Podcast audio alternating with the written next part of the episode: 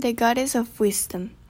Sagacious Athena is the Greek goddess of wisdom, craft, and the art of wars. She was born out of his father Zeus's head, because Zeus swallowed Metis, Athena's mom, while she was pregnant with her, and suddenly she became his father's favorite child.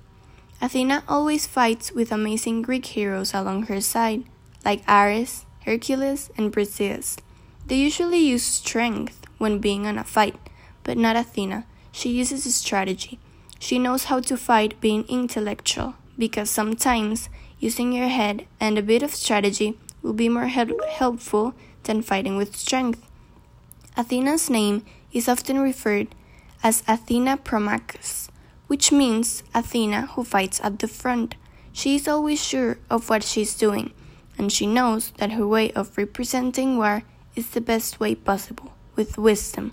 Remember to always fight with skills and, more importantly, with justice. Sagacious Athena has helped many, many gods on accomplishing their tasks or to win in fights. For example, Athena helped Perseus on his quest on killing Medusa. Athena appeared in front of him, and she gave him a bronze shield to reflect the sight of Medusa, so he wouldn't have to look into her eyes because when someone sees Medusa right in the eyes, then they will become rocks. Athena always fights dressed in a full armor and also a beautiful decorated robe. Not only boys can wear armors, girls should wear them too. And always fight for their rights, just like Athena does.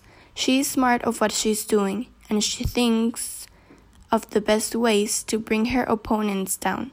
So be like her. Always fight for whatever you wish to accomplish, but remember to use wisdom and strategy.